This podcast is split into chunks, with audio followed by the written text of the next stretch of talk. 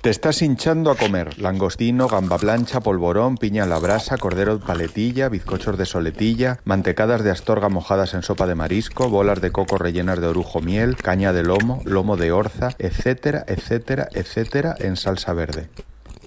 La pregunta es, ¿estás comiendo también cultura? Ahí te lanzo unas cuantas críticas favorables O no tanto. que puedes canjear por recomendaciones. O no tanto. De nada, cultureta.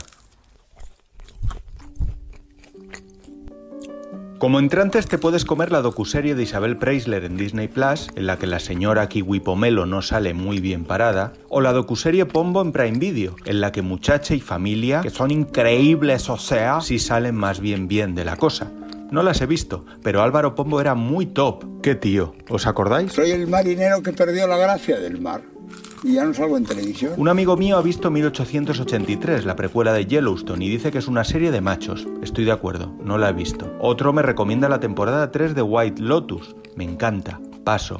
Por cierto, también en HBO no podéis perderos a John Turturro nivel leyenda máxima en The Night Of. Colosal de verdad. Cuando la veáis me la contáis. Yo me voy a empezar un libro que me han regalado de Charlie Munger. Media. Librillo de consejos para saber invertir y saber vivir de mano de la mano derecha de Warren Buffett. Para forrarme y en consecuencia para dejar de ser colaborador de la radio que me encanta pero oyes. Berlín de Netflix me ha interesado mucho, pero no tanto como para verla.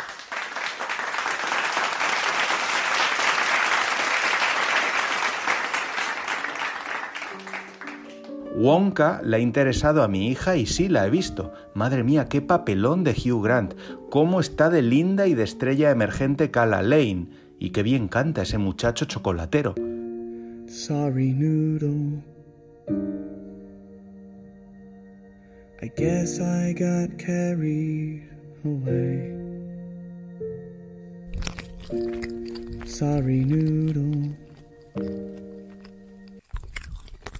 En Noes me dicen que no vaya a ver Rigoletto en el Real, que la puesta en escena y el guion son demasiado modernos para mí. Me planteo ir y que me guste, porque en 2024 quiero ser vanguardia. De momento la super recomiendo. También lo nuevo de Fargo, la serie, porque hereda el imaginario de los Cohen para construir tramas y más tramas alrededor de personajes extremos de la América profunda. Y muy bien Don Draper ahí. Sé que a veces he demostrado lo contrario, pero admiro tu trabajo. De lo que no he visto recientemente, la última de Ken Loach, que no me decepcionó, lo cual ya es mucho decir, y Fallen Leaves de Aki Kaurismäki, que es maravillosa. Mezcla romance, cinefilia, alcoholismo y algo de mambo italiano bajo los cielos finlandeses, dice fotogramas. Además, anoten la surcoreana Decision to Live, un sugerente thriller policial y romántico que entra muy bien sin guarnición, y, sobre todo, el docu Orlando, mi biografía política de Paul B. Preciado. ¡Wow! De verdad, flipante y muy, muy necesario.